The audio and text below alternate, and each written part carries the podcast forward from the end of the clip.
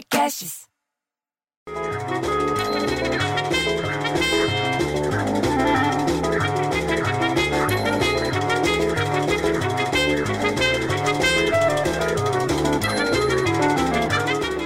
Porra, bicho, o negócio tá pegando fogo mesmo. Primeiro caiu um avião lá na Brasleme, perto do campo de Marte, e pegou fogo. Lá pros lados da Paulista, incêndio na saída de ventilação da estação Brigadeiro, que é lá na linha 2 verde do metrô. E lá na penitenciária em Limoeiro, tem a fuga de detento após uma explosão abrir um buraco no muro. Pô, é muito fogo no ar, bicho. O avião caiu lá na Brasleme, perto da rua Santo Anselmo e da Tibães, sabe onde que fica, em Santana?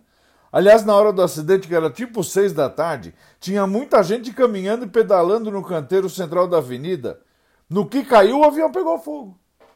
Já na estação Brigadeiro, entendeu? O fogo começou dentro da estação, nos equipamentos elétricos, duto de ventilação, aquela coisa toda. As chamas chegaram até a calçada, bicho. Começou à meia-noite e foi controlado em 40 minutos. Oito viaturas, 23 bombeiros, que eles são tipo herói foram até o local para resolver o problema.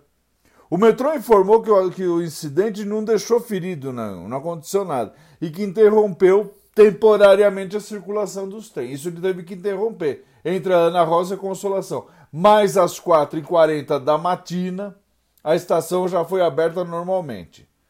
O pessoal do prédio comemorou porque muita gente vai para aqueles lados e precisa do metrô, bicho. A dona Nair, a Tereza, aquela que tem bigode, a Cleonice tinha tudo que ir para Paulista logo cedo. Já em Limoeiro, lá em Pernambuco, também lá pelas quatro da madrugada, se acredita nisso, bicho? Os detentos fugiram da penitenciária, chama Penitenciária Enio Pessoa Guerra. Doutor Enio Pessoa Guerra, o nome da penitenciária. Fica lá em Limoeiro, é uns 80 quilômetros de Recife, eu já passei ali perto. Segundo a Secretaria Executiva de Ressocialização, olha que nome bonito, Secretaria Executiva de Ressocialização, chama SERES o apelido. A fuga aconteceu após a explosão de um dos muros da unidade prisional. Diz que pelo menos uns 20 presos escaparam.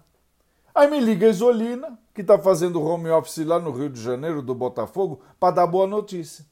Para dizer que Parque Nacional da Tijuca, Jardim Botânico e Parque Laje foram abertos para o público, mas reabriram parcialmente para visitação com medida de segurança.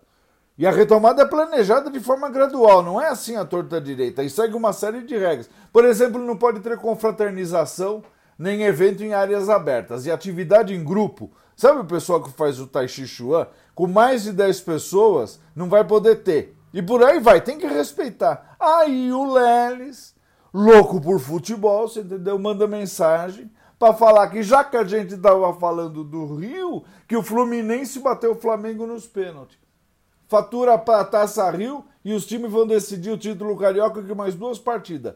Mas como a alegria de pobre dura pouco, lá vem o André Zelador falando que vai fechar o registro, que está vazando água na garagem, bem em cima do carro do Dr. Renato. Pô, bicho, ele tem um chevette. Você acha que pode em 2020 alguém ter um chevette? Eu fico tão puto, bicho, que o filho tem um filho viado que o filho chevette. Ah, vai!